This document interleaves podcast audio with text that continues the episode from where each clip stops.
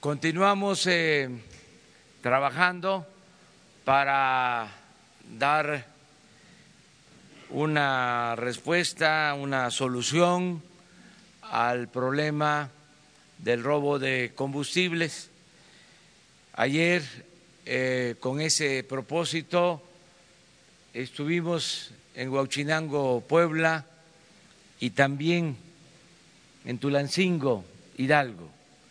Ya se inició el plan de bienestar para los municipios por donde atraviesan ductos y ha sido bien recibido por la gente, no solo con eh, el propósito de que se beneficie a los ciudadanos que por necesidad tienen que dedicarse a estas actividades, sino también por eh, la colaboración de la misma gente.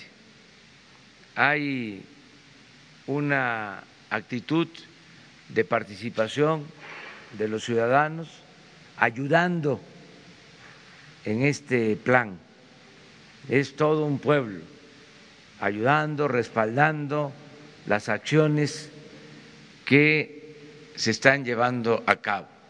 No hay resistencia en la población, al contrario, hay cooperación, hay respaldo a la acción del gobierno.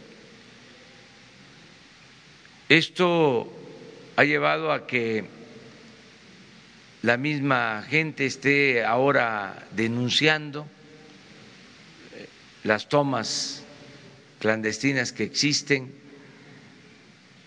Antes eh, no querían meterse por una serie de consideraciones, hacer denuncias, ahora están ayudando comunidades completas. Esto pasó ayer en Hidalgo y sucede en otras partes.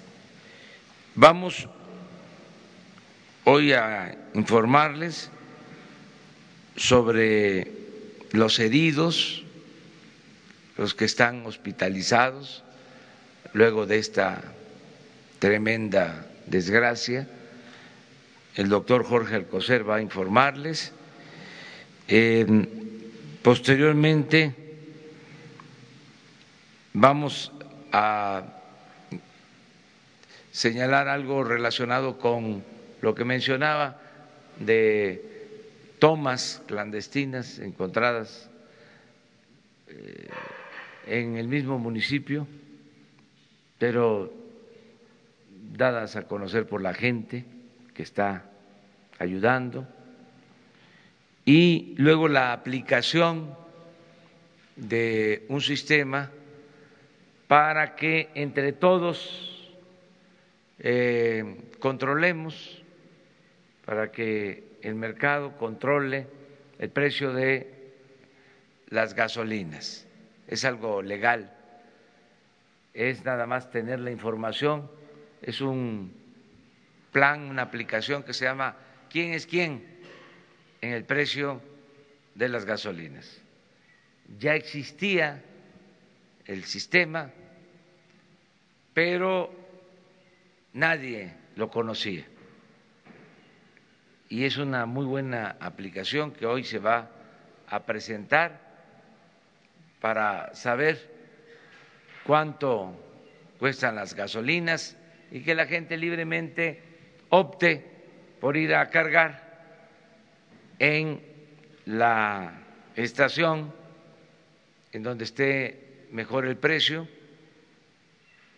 Ya después vamos a pasar, es la segunda etapa, a que se entreguen litros de a litro, pero primero el precio, porque sí hay algunas eh, diferencias considerables. Estos son los tres temas a tratar el día de hoy y luego abrimos la sesión de preguntas y respuestas. Entonces les pido al doctor Jorge Alcocer que intervenga. Muchas gracias, señor presidente. Muy buenos días. Continuamos en este triste contar de los fallecidos a través de este inolvidable y pienso que puede ser uno de los últimos eh, eventos. Eh, habíamos contado hasta ayer eh, 98 defunciones de pacientes eh, hospitalizados, se han ido sumando algunos de hospitales privados y en el devenir de las últimas horas, incluyendo dos en esta madrugada que fallecieron del Hospital Regional de Zumpango, hemos cuadrado una cifra final hasta ahora de 109 pacientes, 109 fallecimientos. Estos están localizados, eh, desde luego, en diferentes eh, hospitales, en el estado de Hidalgo 6, 7 en el estado de México, en la Ciudad de México 24, en Galveston 3 y en esta suma seguimos atendiendo a 40 pacientes hasta esta mañana. Muchas gracias.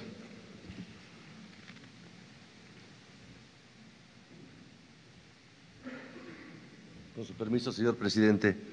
Buenos días. La Policía Federal, en una labor de restablecimiento emocional de la población de la localidad de Tlalhuelilpen, Hidalgo, en donde ocurrió el, el lamentable accidente, la explosión, hacemos trabajo de proximidad social. El trabajo social a cargo de policías federales psicólogos expertos en atención emocional, ha logrado mantener no solamente la seguridad perimetral de la población de la localidad, a efecto de evitar riesgos de accidentes, y ha sido la propia sociedad, la comunidad, la que nos informó la existencia de 14 tomas clandestinas de altísimo riesgo que estaban en las inmediaciones de esa población en el desarrollo de los ductos de Pemex. Cabe resaltar que tenemos vigilancia y seguridad en toda la, la red nacional de ductos de Pemex con personal del Ejército, de la Armada y de la Policía Federal. Por lo que se refiere a esta labor, la comunidad nos llevó hasta 14 puntos en donde, como pueden ver en las imágenes, existían tomas clandestinas. Ante el riesgo que tiene la propia comunidad, nos llevaron a inhabilitarlas, se le dio vista a Seguridad Física de, Pemex y al Ministerio Público Federal y se procedió con toda la cautela a asegurar cada una de las tomas. No hubo fugas de combustible ni bajas de presión el sistema sigue operando felizmente en condiciones que le da suficiencia para mantener el abasto a las ciudades y a la población de nuestro país. Es cuanto, señores. Buenos días. Con su permiso.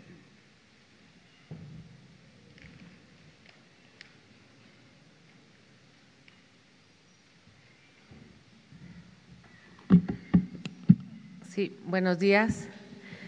Bueno, referente a los precios de los combustibles, tanto de gasolinas como gas, quiero informarles que para todo el público, para todos los mexicanos, ya existe una aplicación que la Comisión Reguladora de Energía ya tenía, que se llama ¿Quién es quién?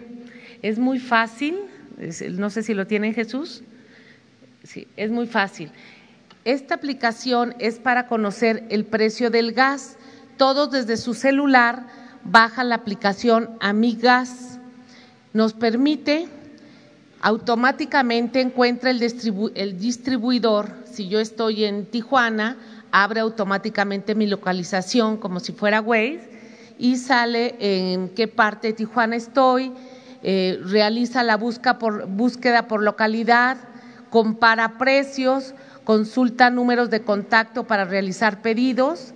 Eh, en su caso, para el gas, verifica la autorización de vehículos que cuenten con la autorización de la Comisión Reguladora de Energía, se ingresa eh, las placas del vehículo para validar si está registrado, si es un vehículo que tiene permiso, eh, y evalúa el servicio, también la propia aplicación en el celular, cualquier persona califica si el servicio fue bueno o malo y se actualiza en la propia base de datos para que el usuario tenga eh, una calificación del servicio. Y sobre gasolina, es la siguiente, por favor es esta aplicación.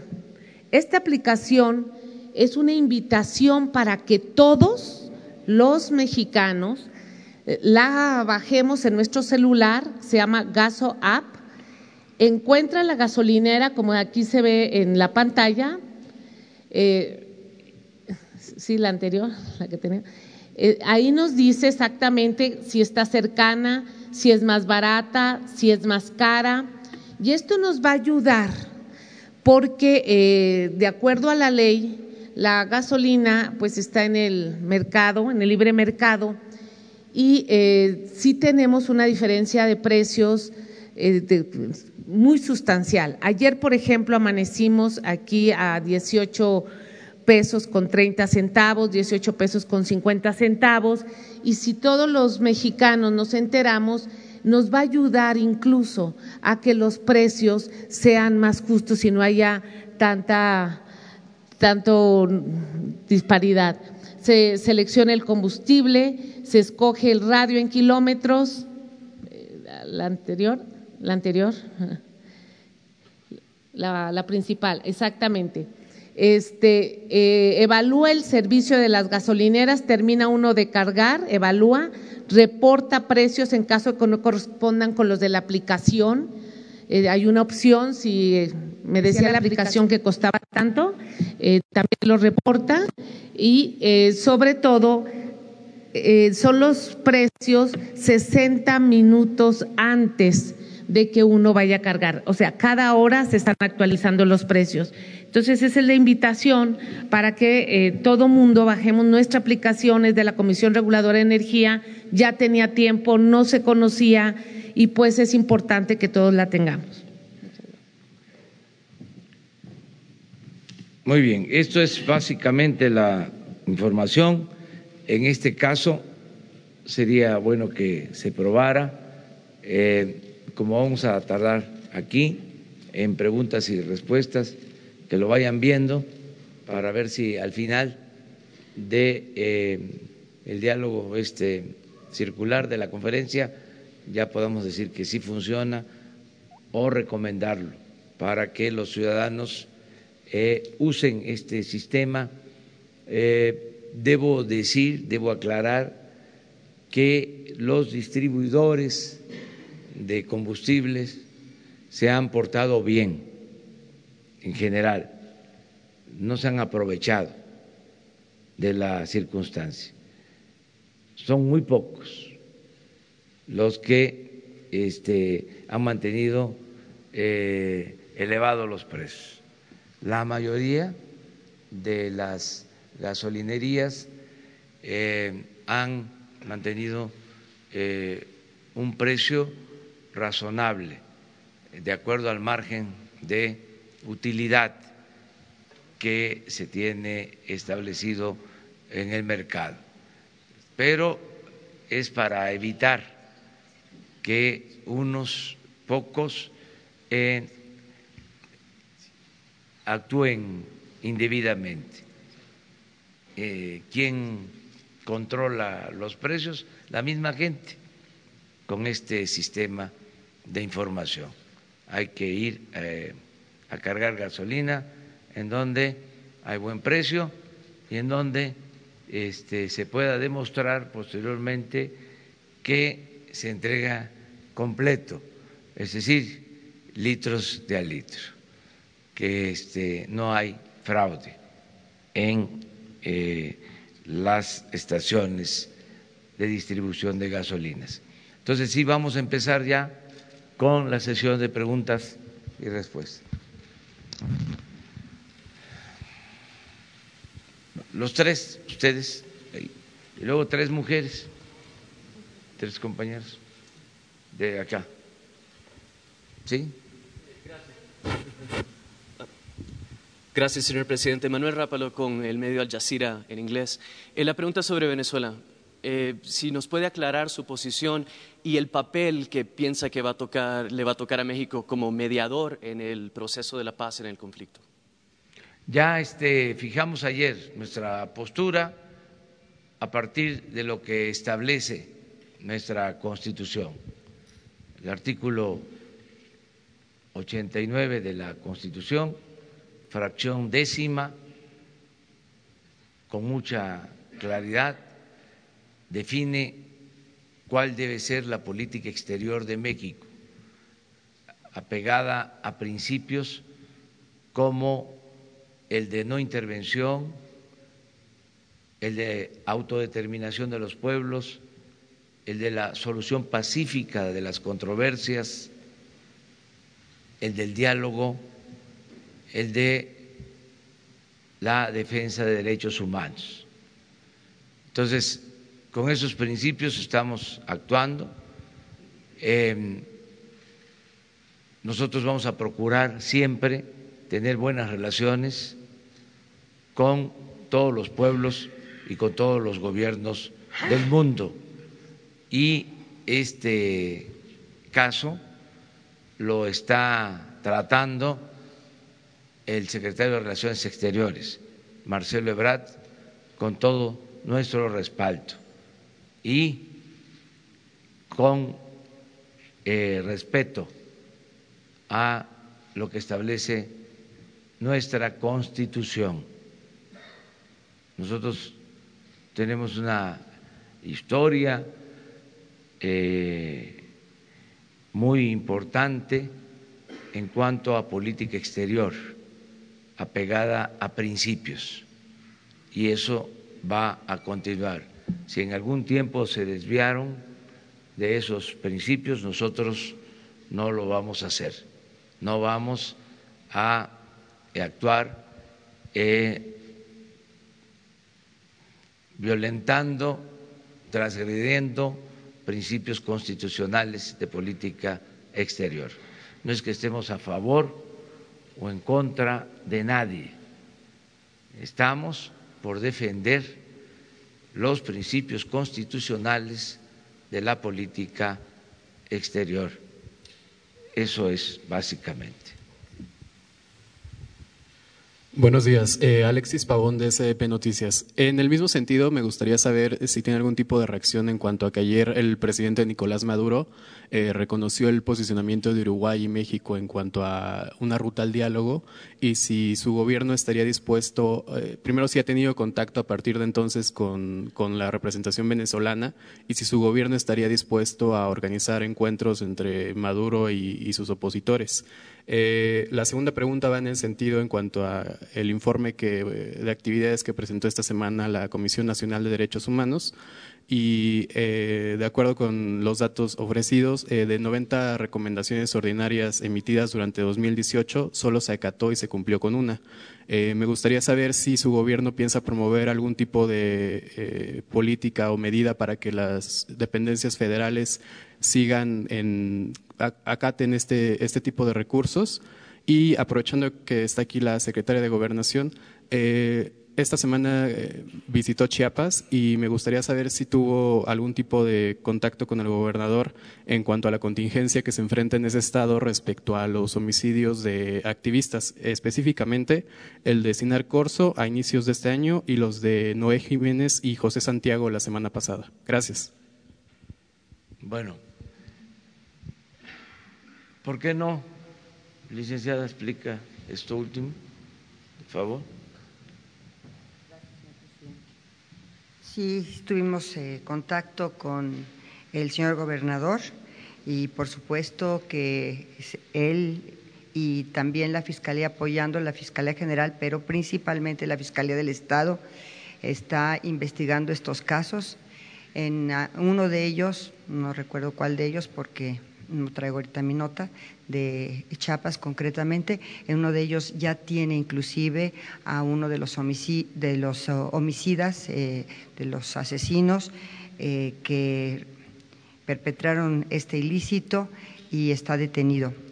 Hay otros casos que no, inclusive fueron de otros estados que llegaron eh, contratados por algunos de estos personajes que tienen la calidad ahorita de indiciados por autoría intelectual y también ya se están, eh, digamos, pidiendo la colaboración de los otros estados vecinos que acudieron a, a este llamado de este señor que es el autor intelectual o presunto autor intelectual y también ya se giraron las órdenes eh, de aprehensión y la colaboración en los otros estados vecinos del estado de Chiapas para poder detenerlos.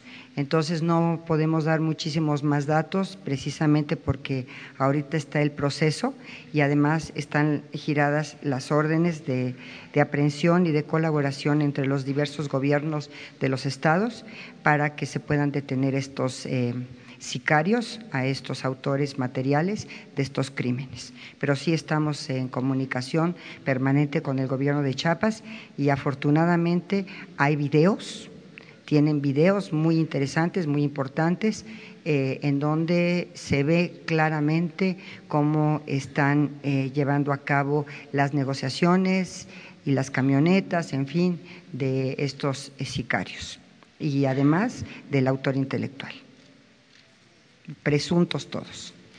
Eh, no sé si de respuesta a esto, pero sí estamos en comunicación permanente.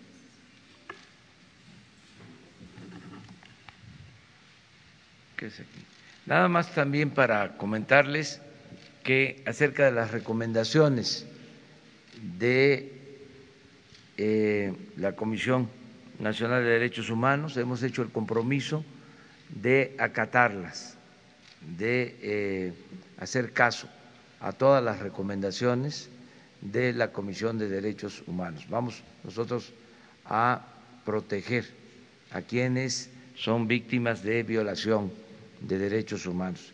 Aquí eh, quise que se quedara eh, la licenciada Olga Sánchez porque ayer nos eh, comentaron sobre el caso del periodista asesinado en Sinaloa, Javier Valdés, y tengo entendido de que van a estar familiares el día de hoy, su esposa. Le he pedido a la secretaria de Gobernación eh, que le atienda personalmente, que le dé toda la información que tenemos, que eh, platique con ella eh, y que tenga la seguridad plena de que nosotros vamos a apoyar en toda la investigación, todo lo que esté de nuestra parte y que las veces que desee estar aquí con nosotros y expresarse, manifestarse, están abiertas las puertas para atenderle. Eh, la licenciada tiene un informe que presentarle. No lo queremos hacer público por eh, eh, razones de tipo legal, pero que se les va a informar ampliamente y vamos a estar nosotros al tanto de esto y si pasa el tiempo y no hay avances, que venga con nosotros y que aquí se pueda expresar. Esta es una tribuna también para todos los ciudadanos. ¿Tiene interés en decir algo? Pásale. O acá.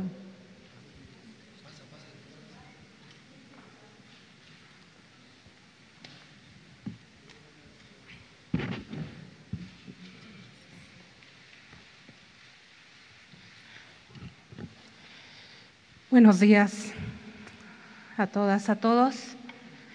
Eh, el día de ayer que una compañera de un medio de comunicación le pregunta al presidente en torno a la información que ustedes ya conocen eh, en cuanto a que son los hijos, que fueron los hijos de Joaquín Guzmán Loera quienes asesinaron o mandaron asesinar a Javier. Bueno, eso en mi familia, en mis hijos, en mi persona, nuevamente es otro golpe muy, muy fuerte. Aquí lo que yo vengo a pedir, a exigir, es que no descarten ninguna línea de investigación en cuanto a la autoría intelectual de los asesinos de Javier. A mí no me importa de qué organización criminal vino la orden.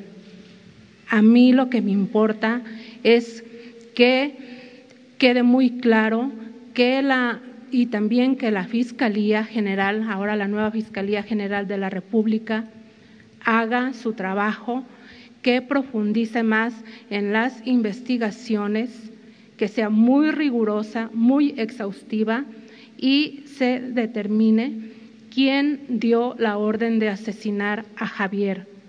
Está muy claro que lo asesinaron por su trabajo porque no les gustó lo que se publicó. Aquí lo importante es dar con los personajes que dieron la orden para que haya justicia.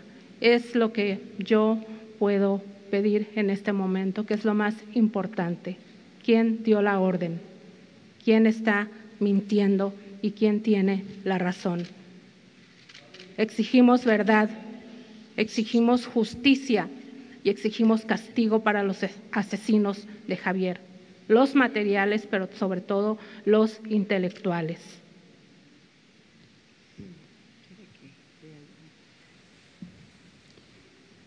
Señora Griselda Triana, por supuesto el Gobierno de la República está empeñado en hacer justicia, en atender las preocupaciones que nos acaba de manifestar. No se descarta una sola línea de investigación. Todas las líneas de investigación serán agotadas hasta encontrar las razones y a los culpables del asesinato de su esposo, Javier Valdés. Fuera del proceso que se desarrolla en las Cortes de Nueva York, tenemos el firme propósito de llegar a la verdad, hacer justicia y al castigo de los responsables de este y de otros crímenes de periodistas. El Gobierno de la República del presidente Andrés Manuel López Obrador nos ha instruido precisamente que está, y estamos convencidos de que el ejercicio de la libertad de expresión y las garantías del derecho a la información son la base de una democracia plena y representativa de la ciudadanía. Tenemos el propósito de llegar a la verdad y de hacer justicia y descartar y no vamos a descartar una sola de las líneas de investigación. Por otra parte, el Gobierno está convencido de que los mecanismos de protección a periodistas y defensores de derechos humanos tienen que ser eficientes, tienen que ser eficaces y vamos a apoyar y estamos apoyando en la Secretaría de Gobernación todos estos mecanismos de protección de periodistas y defensores de los derechos humanos. Muchas gracias. De acuerdo. Pasas a la secretaría hoy, como a la una y media, por favor. Sí, para que te dé yo la información que no podemos hacer pública.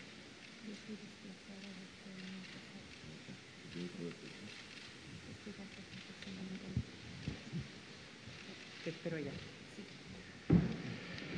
Bueno, este, acerca de si México eh, está en condiciones de eh, permitir que las partes en conflicto en Venezuela eh, cuenten con eh, la intermediación de la Secretaría de Relaciones Exteriores para lograr el diálogo y la solución pacífica de las controversias lo establece nuestra Constitución. Sí podríamos hacerlo, pero no lo podríamos llevar a cabo si no hay eh, la petición de las partes. No vamos a ser oficiosos. Eh, nosotros vamos a respetar nuestros principios y si las partes lo solicitan, estamos en la mejor disposición de ayudar para que haya diálogo y sin el uso de la fuerza, de la violencia, se resuelven los problemas. También, sin descartar eh, el respeto a la legalidad y a la democracia. Eh, diálogo, eh, eso es lo mejor en todos los casos, no tomar partido, buscar la solución pacífica a estos conflictos. Hasta ahí eh, es eh, nuestra actuación. Y eh, tiene instrucciones, repito, el secretario de Relaciones Exteriores para apoyar en la medida de nuestras posibilidades, sin injerencia en el conflicto. Esto tiene que ver con una tradición histórica de nuestro país en política exterior. No nos debemos de meter en asuntos de otros pueblos y de otras naciones porque no queremos que ninguna hegemonía, ningún gobierno extranjero intervenga en los asuntos que solo corresponden a los mexicanos. Ese es el principio general. Bueno, entonces vámonos por acá con mujeres, compañeras. Hola, presidente, buenos días. Rosa Elena Soto de Acústica Noticias y La Neta Noticias. Pues muy cerca de Huachinango, donde fue ayer a, este, a esta gira para hablar con los pobladores, está una hidroeléctrica en Necaxa, ahí eh, em, se entregaron concesiones el sexenio pasado eh, a la empresa Motangil y al ESME. Eh, muchos de estos contratos hay señalamientos de que estuvieron plagados de corrupción. yo le preguntaría, señor, si se revisarán los contratos de, las denuncias que se presentaron en su momento al respecto, también eh, si hay huachicol eléctrico, si se van a revisar estos contratos y a estas personas que se les dieron estos contratos en su momento el sexenio pasado, de qué magnitud es el huachicol en el sector energético eléctrico. Pues es que está plagado el gobierno de Huachicol. Hay huachicol este, en las distintas áreas del gobierno, huachicol en la compra de medicinas, huachicol en la industria eléctrica, huachicol también en la construcción de obras, huachicol arriba y abajo, y vamos a terminar con el huachicol, vamos a terminar con la corrupción y se va a revisar todo, no va a haber impunidad. Eh, en estos contratos hay revisión y si hay denuncia van a seguir su curso en las instancias correspondientes. Tenemos que buscar una solución a el conflicto que se originó con el despido de más de 40 mil trabajadores eh, de la empresa de luz y fuerza del centro. Están por todos lados, parte de esto que menciona de la empresa Necaxa tiene que ver con un grupo de trabajadores de eh, la empresa de luz y fuerza del centro. Le he pedido a la secretaria de Energía, Rocío Nale, que hable con todos, porque complica la situación el hecho de que están eh, divididos. Eh, tenemos que buscar la forma de eh, unificarlos, sobre todo a los trabajadores, tomando en cuenta también la opinión de los antiguos dirigentes. Este era un sindicato ejemplar, era el sindicato posiblemente más democrático de México durante muchos años, hasta que lo quebraron, eh, lo destruyeron con saña en el periodo neoliberal.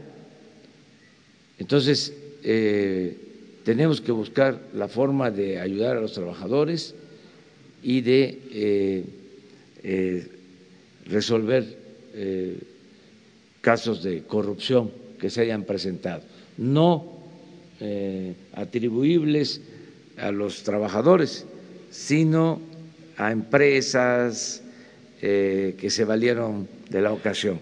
Pero en eso estamos. Aprovechando, eh, pues en la semana Javier Lozano mencionaba que, que el despido de trabajadores, eh, de burócratas que se da en sus sexenios es comparable con el que se dio en, en la época de Felipe Calderón con esta situación del No, nosotros no. El, el ajuste se hizo arriba, nada más se cortó el copete de privilegios. Los trabajadores de base sindicalizados eh, se respetaron. Dijimos compañera, a ver, allá atrás, las dos, y luego Buenos días, presidente. Ruth Muñiz, de Ruido en la Red y Quinto Elemento Lab. Eh, preguntarle y aprovechando que está la secretaria de Gobernación, eh, entre 2015 y 2018, eh, la Secretaría de Gobernación le asignó a 27 entidades más de 4 mil millones de pesos para la implementación de la alerta de género dinero que los estados gastaron en todo menos en el mecanismo y que bueno se ha visto reflejado en el incremento de este de este delito. Saber si hay algún eh, mecanismo de fiscalización que vaya a hacer la Secretaría de Gobernación para cómo están gastando las entidades este dinero y saber eh, si ya hay algún plan específico de su gobierno para atender esta problemática. Usted ha dicho eh, que va a atender la seguridad pública de todos, pero sabemos que el feminicidio es un delito específico que requiere atención específica.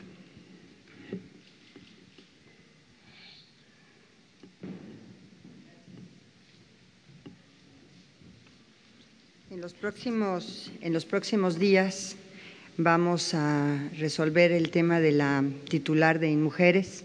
Pienso que no va a tardar más de una o dos semanas máximo, porque se tienen que agotar los procedimientos para su nombramiento y le vamos a presentar al señor presidente la terna eh, que me ha instruido que se le presente para que él elija a la titular de InMujeres y también tenemos que proceder al cambio de la titular de CONAVIM dentro de la Secretaría de Gobernación. Por supuesto, y todos lo saben y lo conocen, yo tengo un compromiso no solamente personal, sino institucional con el tema de los feminicidios. Creo que nuestro país eh, encabeza, por decirlo menos, la lista en la región de los países que tienen este grave problema. Desde luego vamos a enfocarnos primordialmente en la prevención, en la prevención del delito de feminicidio. Leo le comentaba en algún momento al señor presidente, esto es un producto básicamente de violencia que surge desde la familia. Entonces, eh, concientizando y reforzando a la institución familiar para evitar violencia tanto en contra de la mujer, cuanto más también a veces en contra de los propios hijos de ambos padres, contra ellos. Vamos a estar muy, muy tenemos programas y vamos a estar muy abocados a estos dos tipos de violencia. Eh, estamos por también eh, echar a andar el, el programa de CIPINA, le hemos dado recursos, ya le dimos una estructura, Ricardo Bucio va a estar a cargo de esto, se, se le ratificó, pero en los próximos días daremos a conocer tanto a la titular de CONAVIM como a la titular de InMujeres para echar ya a andar el programa de violencia en contra de las mujeres.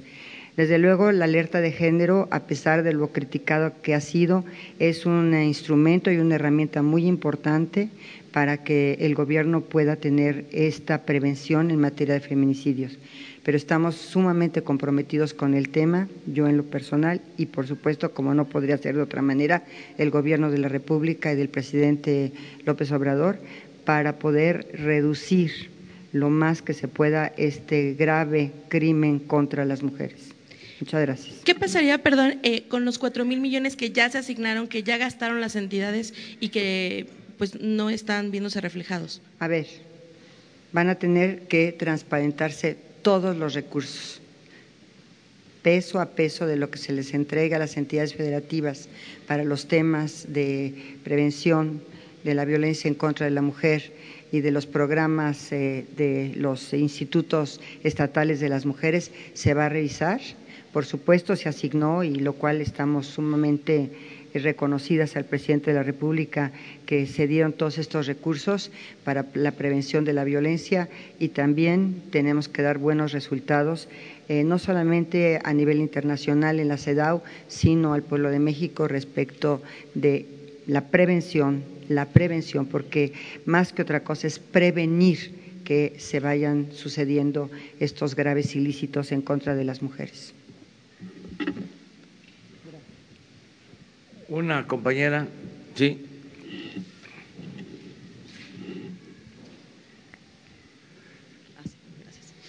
Hola, buenos días. Eh, soy Marcela Turati de Quinto Elemento Lab y colaboradora de la revista Proceso. Primero, como periodistas nos unimos al reclamo de justicia por los colegas asesinados y desaparecidos.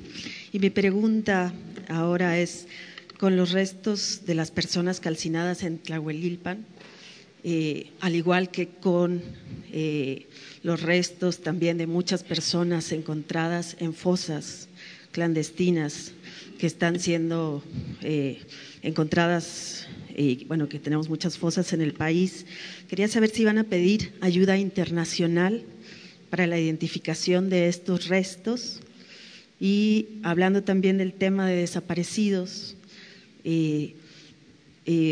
si cuándo van a presentar una política, su política pública para, sobre desaparición de personas, que no solo sea sobre los 43, sino para los 40 mil. ¿Cuál va a ser esa política? Y la otra es eh, la promesa que hizo de pedir perdón a las víctimas el, el, día que iba a asumir. ¿Qué pasó? Eh, ¿Se va a pedir perdón a las víctimas de la violencia o no? Gracias. Ya lo hice y lo voy a seguir haciendo y es una deuda que tenemos con miles, millones de víctimas, familiares de víctimas, más de un millón de víctimas de la violencia solo de el 2006 a la fecha. Y el compromiso de hacer justicia, de eh, lograr encontrar a los desaparecidos, ayudar a sus familiares en esa búsqueda la Secretaría de Gobernación tiene esa encomienda. Ayer lo comentaba. Bien podría decirse que la mayor función o la función más importante de la Secretaría de Gobernación es la protección de los derechos humanos. Eh, ese es el nuevo enfoque de la Secretaría de eh, Gobernación. Y eh, vamos a pedirles a ellos que les presenten todo el programa que se está aplicando, ya se ha dado a conocer, hemos estado en reuniones con víctimas desde antes de que tomáramos posición del gobierno. Y lo vamos a seguir haciendo. Em, hoy precisamente no está aquí el subsecretario de Gobernación porque está ocupado de eh, atender a víctimas y la licenciada se va a poner de acuerdo con ustedes para que se haga una presentación sobre el plan eh, general.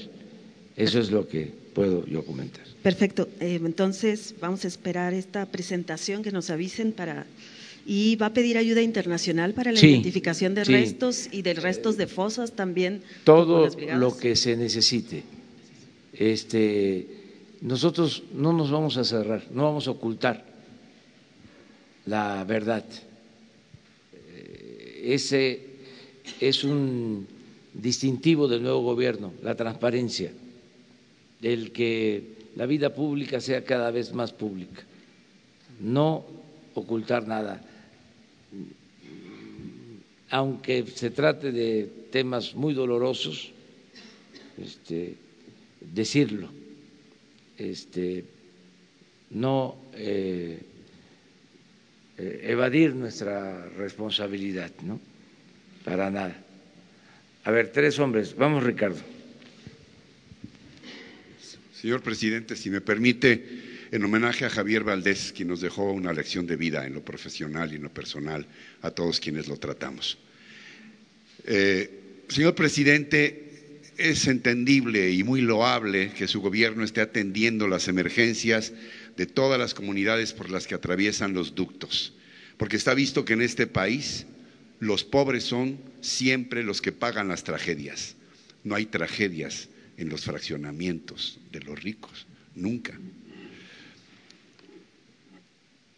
Lo que para muchos de nosotros fueron molestias, las colas en las gasolineras, para ellos es fuego y muerte. La pregunta, señor presidente, es si se atreverá usted a enfrentar el tótem, el vellocino de oro de los gobiernos recientes para desarrollar un nuevo modelo económico propio, como han hecho eh, Corea, Malasia, Singapur en el sudeste asiático, Botswana en África. Un nuevo modelo de vida de este país para aprovechar lo que usted llama el enorme potencial del trabajo y la honradez de los mexicanos, además de nuestras tierras, nuestras costas, nuestra ubicación geoestratégica que nos permite mirar a todo el mundo. Pero sobre todo, cerrar ya no la brecha, sino la inmensa, creciente, brutal y ofensiva distancia entre los cada vez menos que tienen más y los cada vez más que tienen menos, señor presidente. Eso, Ricardo, es el propósito del gobierno, propósito principal a mí no me importa la parafernalia del poder. No estoy aquí para disfrutar del cargo. El poder siempre lo he dicho y lo he puesto en práctica. El poder solo tiene sentido y se convierte en virtud cuando se pone al servicio de los demás. El propósito del gobierno que represento es llevar a cabo la cuarta transformación de la vida pública del país. Y esto significa desterrar el principal problema de México, que es la corrupción y la impunidad. Y en eso estoy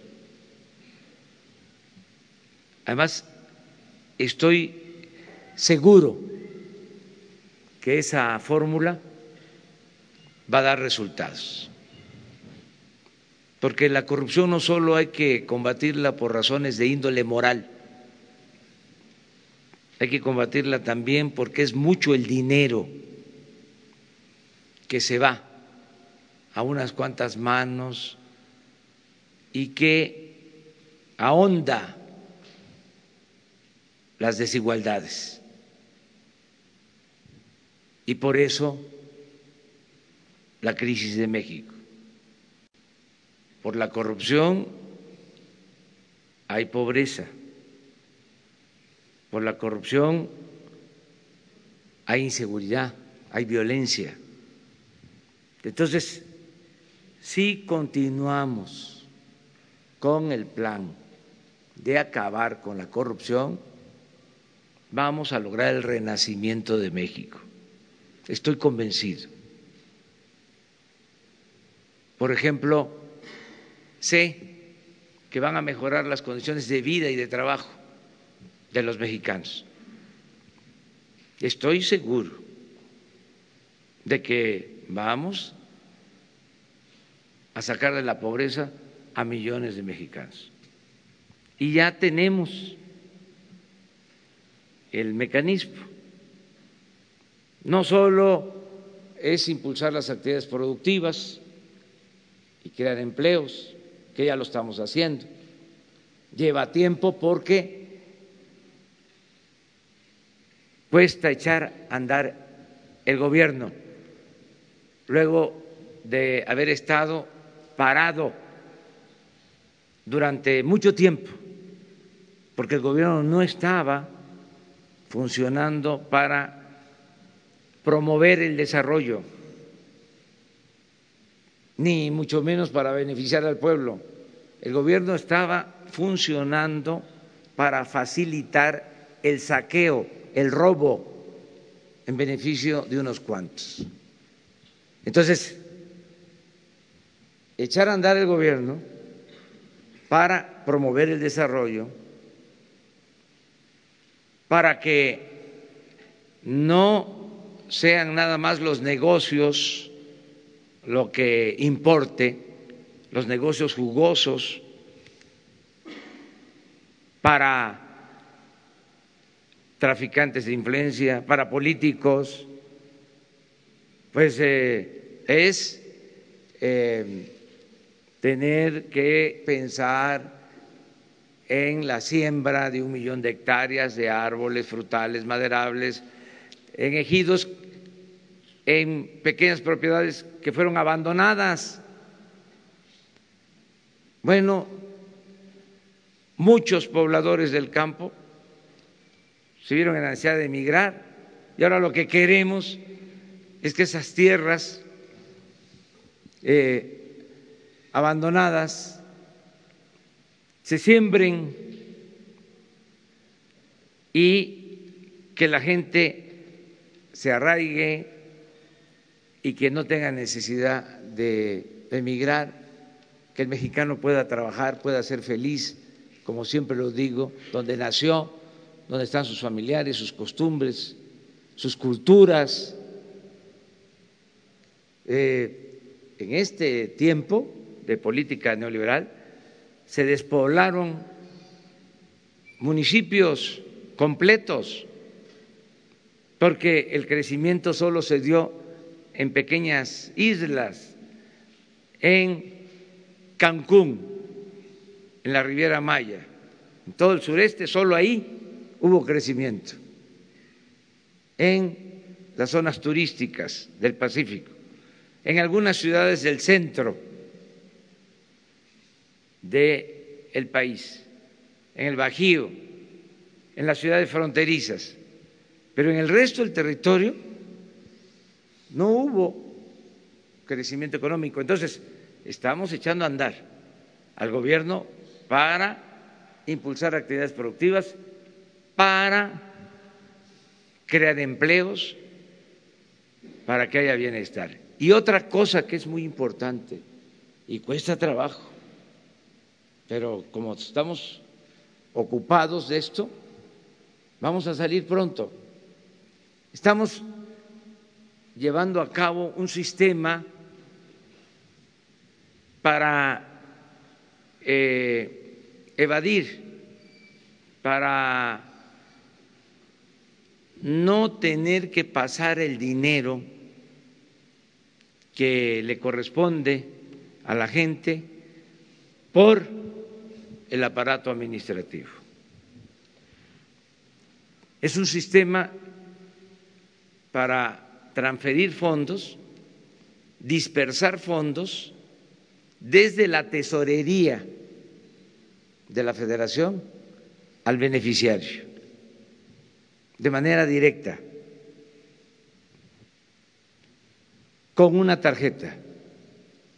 Se está haciendo un censo de bienestar para eh, identificar al adulto mayor, a la persona con discapacidad, al productor del campo, al que está estudiando y necesita una beca, pero no entregar esos recursos a ninguna organización, ni pasarlos por las instancias administrativas del gobierno. No es de que somos de la organización Emiliano Zapata Independiente de la organización La Antorcha Mundial y nos vas a dar a nosotros los recursos y nosotros los vamos a distribuir. Le vamos a entregar a la gente los apoyos. Ya no, se acabó. Se terminaron los moches. Ahora le va a llegar a la gente de manera directa, con una tarjeta pero nos enfrentamos de que México es de los países con menos conectividad en el mundo, porque los bancos se concentraron en las grandes ciudades, la comunicación de Internet en las grandes ciudades, solo el 25% del territorio tiene posibilidad de comunicación con teléfono móvil. A veces los técnicos hablan de la inclusión financiera y ya están haciendo operaciones por teléfono, porque existe Internet, pero en nuestro país no hay ni siquiera comunicación por telefonía móvil en cabeceras municipales. Entonces, tenemos que crear toda esta infraestructura.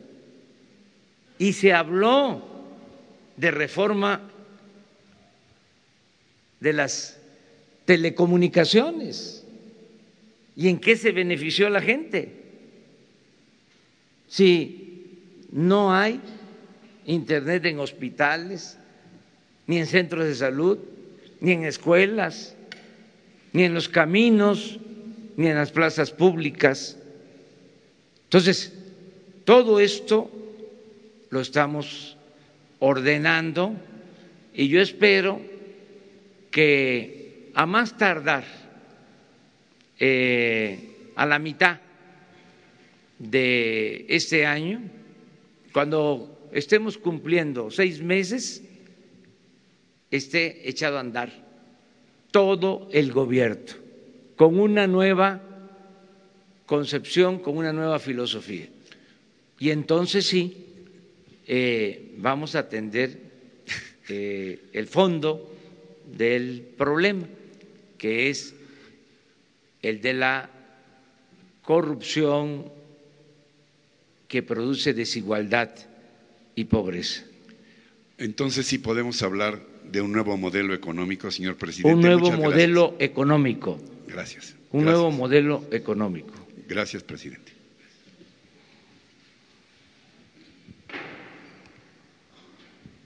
Hola, presidente. Buenos días. Agustín Velasco de Uno TV. Quisiera preguntarle si ya tiene el número de eh, los mexicanos que están en Venezuela, si su gobierno va a emitir una alerta por la, eh, la situación de violencia que hay en ese país y en, en, el mismo tema la titular de la CONADE dijo que México podría albergar eh, la Serie del Caribe por la situación en la que, por la que está atravesando este país. Si esto es cierto, si usted eh, está enterado, si es posible eh, que esto pueda ocurrir. Gracias.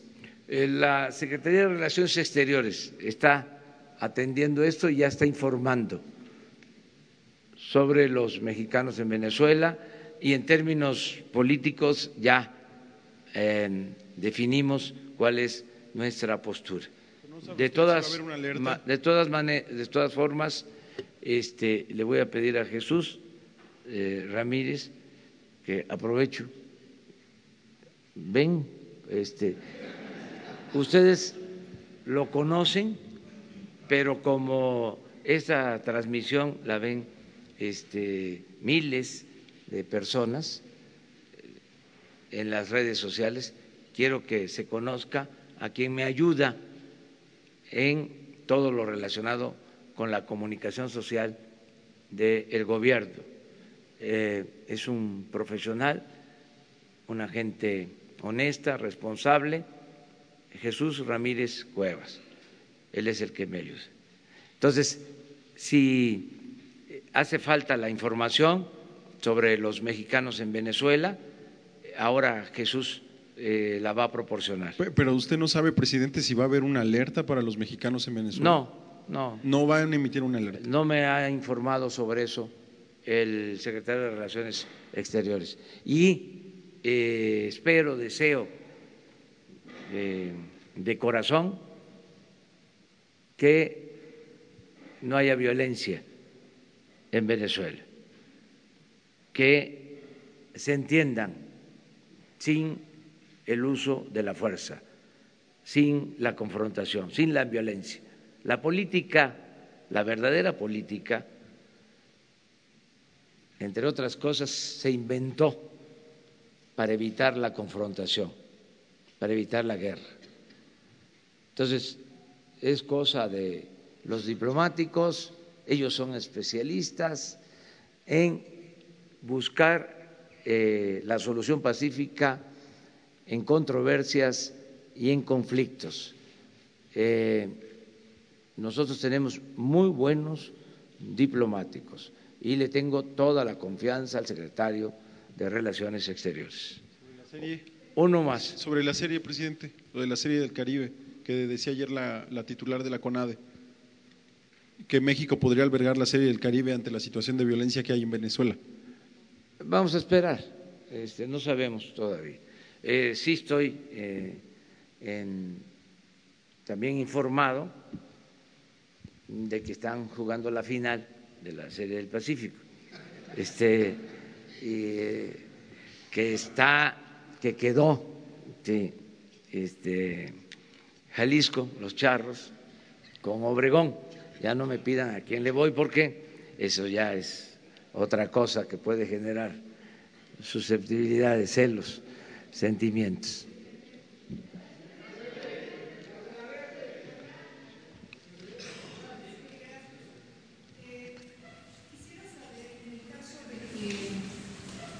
En el caso de que el gobierno de Venezuela le tomara la palabra y decidiera solicitar una intermediación del gobierno de México, ¿estaría dispuesto a que las negociaciones o mesas se establecieran aquí eh, en nuestro país, como ha sucedido ya históricamente con otros conflictos en, Centroamérica? Sí, siempre y cuando eh, la otra parte lo acepte. O sea, que lo soliciten las partes y estamos dispuestos nosotros a eh, ayudar en la conciliación. Es decir, que la oposición también estuviera solicitándolo. Sí, las partes. No podemos solo porque lo plantea una parte, decir, eh, aquí estamos. Si se ponen de acuerdo y realmente apuestan al diálogo, a buscar una solución eh, pacífica, eh, nuestro país lo ha hecho en otras ocasiones en temas de política exterior, lo volveríamos a hacer. Sí, eh, eh, servimos como intermediarios, como eh, conciliadores, para buscar una salida pacífica, no la imposición, no la fuerza, no la decisión de las hegemonías, sino que con el diálogo se piense en la población, en este caso de Venezuela, se piense en el pueblo de Venezuela y eh, se evite eh, la violencia.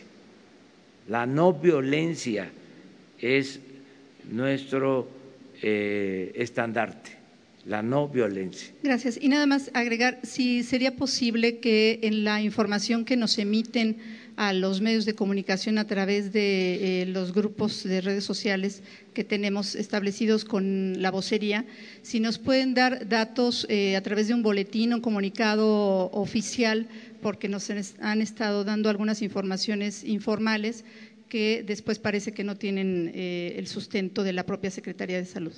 Gracias. Muy bien. Este ya tomó nota, Jesús. Bueno.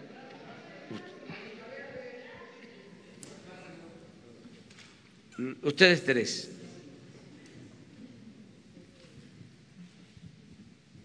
Buenos días, señor presidente. Muchísimas gracias. Soy Patrick Timos de UPI, United Press uh, Internacional. Hoy este, en Tijuana este, el gobierno de los Estados Unidos va a empezar de regresar este, centroamericanos a este país. Y realmente este, hay, estoy recibiendo este, muchísima este, información confusa del, este, secretario de INAMI. Este, ¿Qué se puede decir al respecto? Este, ¿Qué plan hay para recibir estos este, centroamericanos? Y si ustedes van a terminar este, el programa de visas humanitarias, como dijo este, el Tonatiu Guillén, este, a un reportero este, estadounidense ayer. Muchas gracias. este, tengo información de la secretaria de Gobernación y del secretario de Relaciones Exteriores sobre este tema y hoy a la una de la tarde va a haber una conferencia para fijar la postura del gobierno mexicano sobre la decisión que tomó el gobierno de Estados Unidos en este tema migratorio. Hoy a la una de la tarde. ¿Usted puede decir que si ustedes están compartiendo este, datos de los centroamericanos este, con los estadounidenses? Les van a informar el día de hoy, a la una de la tarde. Muchas Lo que queremos es, este, en la Secretaría de Gobernación, a la una de la tarde. Buenos días, presidente. Eh, quisiera preguntarle, eh, Ayer nos decía que nos iba a entregar información sobre esta eh, eh, investigación que se estaba haciendo a las plantas de hidrógeno de la administración pasada que adquirió, eh, si ya tendría algún avance de la Secretaría de Energía y también pues opinión sobre esta información que conocemos el día de hoy donde también había huachicoleo prácticamente en turbocina y que se adquiría en aerolíneas y en algunas entidades de la República. Si ustedes ya tienen información al respecto. A ver. Referente a las ventas que se hicieron de las plantas de hidrógeno de Pemex. Ayer salió un comunicado, un medio, sobre la venta de tres plantas. Se realizaron nada más en dos. En la refinería de Tula eh, fue un contrato de compraventa de la planta de hidrógeno entre Pemex Transformación Industrial y Air Liquide México. Eh, SADRL DCB. Se formalizó mediante un proceso de adjudicación directa para el proceso de selección del comprador de la planta, quien fue Air, es una empresa francesa. La Dirección Corporativa de Alianzas y Nuevos Negocios de Pemex subcontrató para la evaluación y estudio del mercado a una empresa que se llama AT Kearney esto se dio el 31 de agosto del 2017. El precio de la compra fue de 51, 51, mil, 51 millón 526 mil millones de dólares, eh, más el impuesto, el valor agregado. ¿Quiénes firmaron por parte de Pemex? Fue el licenciado Carlos Reinaldo Godínez, subgerente de apoyo legal y formalización inmobiliaria de Pemex, el ingeniero Cuthberto Orlando Azuara Pavón, director operativo de producción de Pemex. Y por el comprador fue Rodrigo Pereira Jorge. Para esto hicieron un avalúo, un avalúo por un consorcio que se llama Megafin, el 20 de diciembre del 2016. El, el avalúo reportó que costaba 48 millones 347 mil eh, millones de, dólares. Es por un periodo de 20 años para surtir efectivamente 81 millones de pies cúbicos eh, de hidrógeno. Esto obliga a que Pemex de su planta que ya tenía, que, es que era de ellos, la refinería, cuando se conforma, se pone una planta de hidrógeno. La planta de hidrógeno tiene la función de hidrodesulfuración de producto, también puede hacerse un hidrocraqueo de la molécula, para eso se usa el hidrógeno. Las refinerías producen por sí en la planta reformadora hidrógeno. Sin embargo, no sé si tengan aquí el, eh, el mapa que les di, se entregó y obliga que Pemex pague 20 eh, bueno, lo, equivalente a un millón de dólares por mes a esta, a esta empresa, surta o no surta hidrógeno. Por supuesto, estuvimos ahí en Tula, es una planta que era propiedad, eh, estábamos recolectando los datos para que la Secretaría de la Función Pública investigue. La de Cadereyta, Fíjense, la de Cadereyta se había hecho el mismo proceso, pero no les dio tiempo, no firmaron porque tiene el gerente de la planta tiene que de la refinería que firmar, no firmó, los trabajadores no firmaron la entrega y a pesar de que se hizo todo el proceso, la última parte que fue el acuerdo, o sea, pagar para que la planta se rehabilitara, era parte del acuerdo, la tenían que arreglar y entregar, no se hizo y por eso Cadereyta no se entregó. Eh, Madero, efectivamente, el contrato de compra-venta fue entre Pemex Transformación Industrial y Linde Hidrógeno SADCB. Se formalizó mediante un proceso de adjudicación directa para el proceso de selección del comprador de la planta, la Dirección Corporativa de Alianzas y Nuevos Negocios de Pemex subcontrató para la evaluación y estudio del mercado a la empresa Aclara. Fue con fecha 11 de abril del 2018. El precio de compra fue de 31 millones 893 mil y eh, más el impuesto del valor agregado.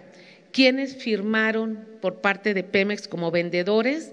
el licenciado Carlos Reinaldo Godínez, subgerente de apoyo legal y formalización inmobiliaria de Pemex, el ingeniero Jorge Humberto Freire Rizo, subdirector de producción de petrolíferos de la Dirección de Producción de Pemex Transformación Industrial.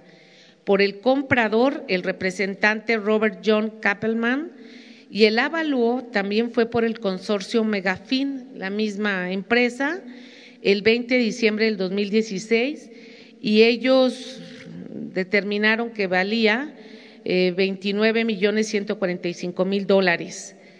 Eh, obliga a que la refinería de Madero pague equivalente a 16 millones de pesos por mes mensualmente a esta empresa para que nos surta hidrógeno,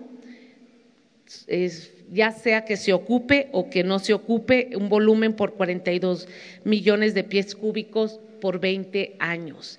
Aquí les quiero comentar que eh, ya tenemos los datos, lo estoy presentando a la Secretaría de la Función Pública y estos son parte de los uh, quebrantos que se hicieron a la empresa, que se hicieron a la empresa porque esas plantas eran de Pemex, se tiene todo un articulado de que era necesario, de que iba a tener mejor calidad, de que con esto se iban a evitar parios programados.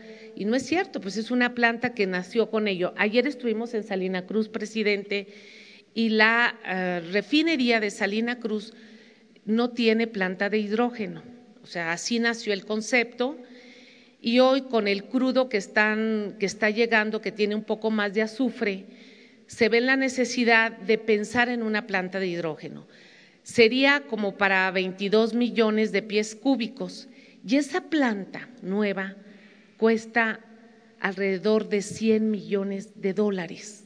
Entonces, estas plantas que tienen más capacidad las vendieron muy baratas y es parte de lo que vamos a, a reportar para que la propia Secretaría de la Función Pública y seguramente la Auditoría Superior de la Federación en su cuenta de revisión del 2018 nos vaya a poder informar y le estamos dando seguimiento a esto. Miren, hasta ahí vamos a, bueno, a la compañera y ahí terminamos. ¿Mande? Sí, sí hay este, muchas irregularidades en todo lo que tiene que ver con el robo de combustible. Vámonos por parte. Les vamos a dar a conocer todo. El lunes les vamos a dar a conocer eh, de cómo utilizaban ductos eh, para almacenar gasolina robada. Buenos días, señor Eh, presidente. Y les vamos a dar a conocer algo que les adelanto para que ayuden también en la eh, investigación. En el 2004, porque esto viene de tiempo atrás. Hay quienes piensan que fue en el sexenio pasado. No, esto viene de tiempo atrás. Eh, en el presupuesto del 2004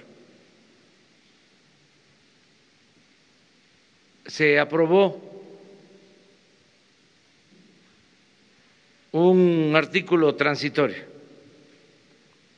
para que se adquiriera una sustancia y se marcara la gasolina para evitar el robo,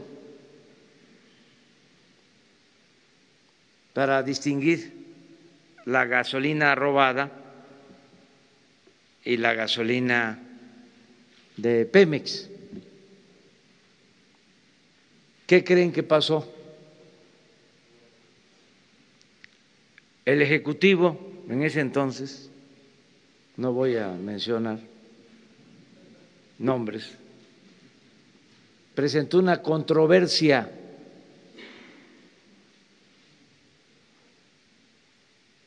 para quitar ese artículo transitorio. Y el Poder Judicial, la Suprema Corte, le dio la razón al titular del Ejecutivo. 2004.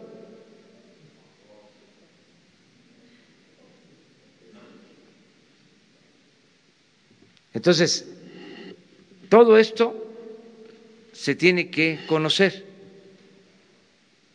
Y eh, que los ciudadanos tengan todos los elementos, independientemente de si existen eh, delitos de omisión, independientemente de eso, que nos enteremos, porque parece como si esto eh, hubiese surgido de la noche a la mañana y también de manera respetuosa, fraterna, cariñosa. Le pido a los que se dedicaron a defender al régimen corrupto, sobre todo a la política económica neoliberal, que es el tiempo de la autocrítica, ya no seguir en la autocomplacencia. Es tiempo de rectificar y de hacer una revisión en lo personal. ¿Cómo fue que se toleraron estos atracos, estos abusos? ¿Qué responsabilidad tenemos cada uno de los mexicanos? No eh, seguir ocultando la verdad eh, y seguir en lo mismo. Vamos a cambiar todos, vamos a rectificar, vamos a ayudar a que se limpie el país de corrupción. Se dedicaron, decía, a hacer negocios, a transferir bienes públicos a particulares. Predominó el soborno, el beneficio personal, se abandonó al pueblo. Es que nuestro país es muy fuerte, tiene muchas riquezas naturales y un pueblo bueno, trabajador, honesto. Por eso se han resistido pues eh, todas las calamidades y saben también que nos ha ayudado mucho nuestra cultura. La cultura ha sido nuestra salvadora. Es lo que nos ha sacado adelante. Por eso hemos enfrentado epidemias, inundaciones, terremotos, malos gobiernos, todo, y salimos adelante. Y yo espero que ahora salgamos adelante, de nuevo, con la participación de todas y de todos. Muchas gracias. Nos vemos. Eh, vamos a Tuxpan, eh, Nayarit y a Tecuala. Y mañana vamos al Rosario, Sinaloa, y vamos a Culiacán. Y el domingo va a haber algo muy importante. Vamos a iniciar el plan de fomento a la lectura en Mocorito, Sinaloa. Y vamos a estar también en Guasave el domingo. Y nos vemos el lunes en la mañana por acá. Muchas gracias. Señor, la última pregunta. La última pregunta acá, señor.